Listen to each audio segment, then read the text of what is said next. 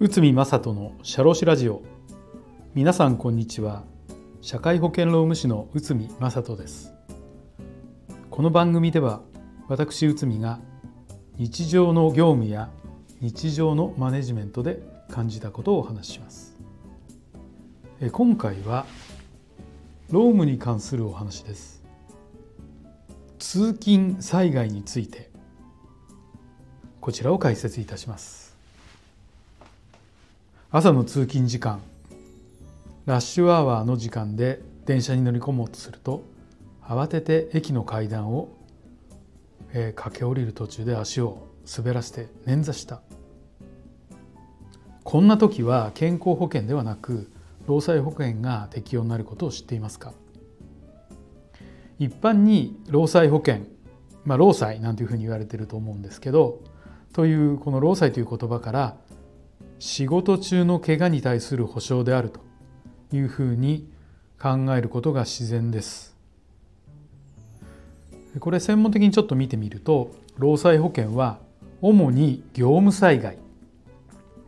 業務災害というのは仕事が原因となって生じた怪我とか病気ですね。まあそういったものです。もう一つあります。通勤災害です。これは通勤が原因となって生じた怪我や病気などです。まあこういったことをカバーするために保険給付を行うことを目的としたのが労災保険です労災保険は会社が保険に加入して国に保険料を納めていますので、えー、従業員個人から保険料をいただくことはありません。またこれは正社員だけでなくパート社員やアルバイト社員など非正規で働く方々も対象になります。じゃあこの通勤災害通勤災害にちょっと見てついて見てみたいと思うんですけど、まあ、通勤とは労働者が仕事をするために住居と就業の場所の間のルートを途中で寄り道することなく往復する行為を言います。したがってその通勤の途中で起きた災害が通勤災害です。住居とは日常を日常生活を送っている家ですねあとは就業の場所とは業務を開始して終了する場所を示しますがその通勤経路の途中で日常生活上必要な行為でやむを得ない最小限のものはその行為を行っている時間を除き通常の経路に戻ったところから通勤とみなされます。じゃあこの日常生活上必要な行為でやむを得ない最小限度のものって何なのかって言ったら例えば、えー、夕食の、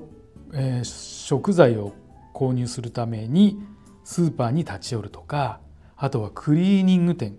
に立ち寄る。あとは理容室美容室。そして病院の診療のために病院に立ち寄ると。こういったことになります。はい、じゃあこのルートについて見ていきたいと思うんですけど例えば台風による電車の運休で通常と異なるルートで出社する場合でその途中に転倒して怪我をした。残業を終えて帰宅途中に夕食を済ませた後電車で寝過ごしを起こしてしまい乗り過ごした。えー、その後下車駅から徒歩で自宅へ帰る途中足をひねり捻挫した、まあ、こういった場合は、うん、あの通常のルートに戻ったり、えーだえーと、代わりのルートでも、えー、労災と認められるケースが多いです。で労災には健康保険証はもちろん使えません。もし健康保険証で治療を受けてしまうと後日治療費の返金などの事務手続きが煩雑になりますので、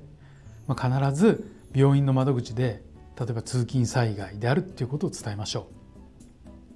病院には労災指定病院とそうでない病院があります。労災指定病院であれば治療の給付請求を窓口に提出することで通勤災害の場合には自己負担金、ま、200円程度なんですけど支払いますがその後の治療費の負担はありません。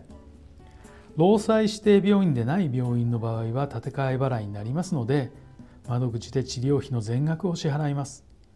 その後で治療の費用請求に医師の証明書をつけて領収書を添付して労働基準監督署に提出することで支払った治療費が戻ってきます。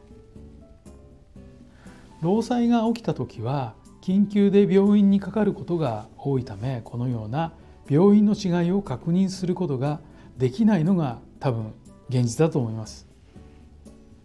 治療に期間を要する場合には労災指定病院の変更や転移ができます万が一のリスクに備えて日頃から労災指定病院をチェックするというのも一つの方法となります。はい、今回はこの労災特に通勤災害についてこちらを解説させていただきました。本日もどうもありがとうございました。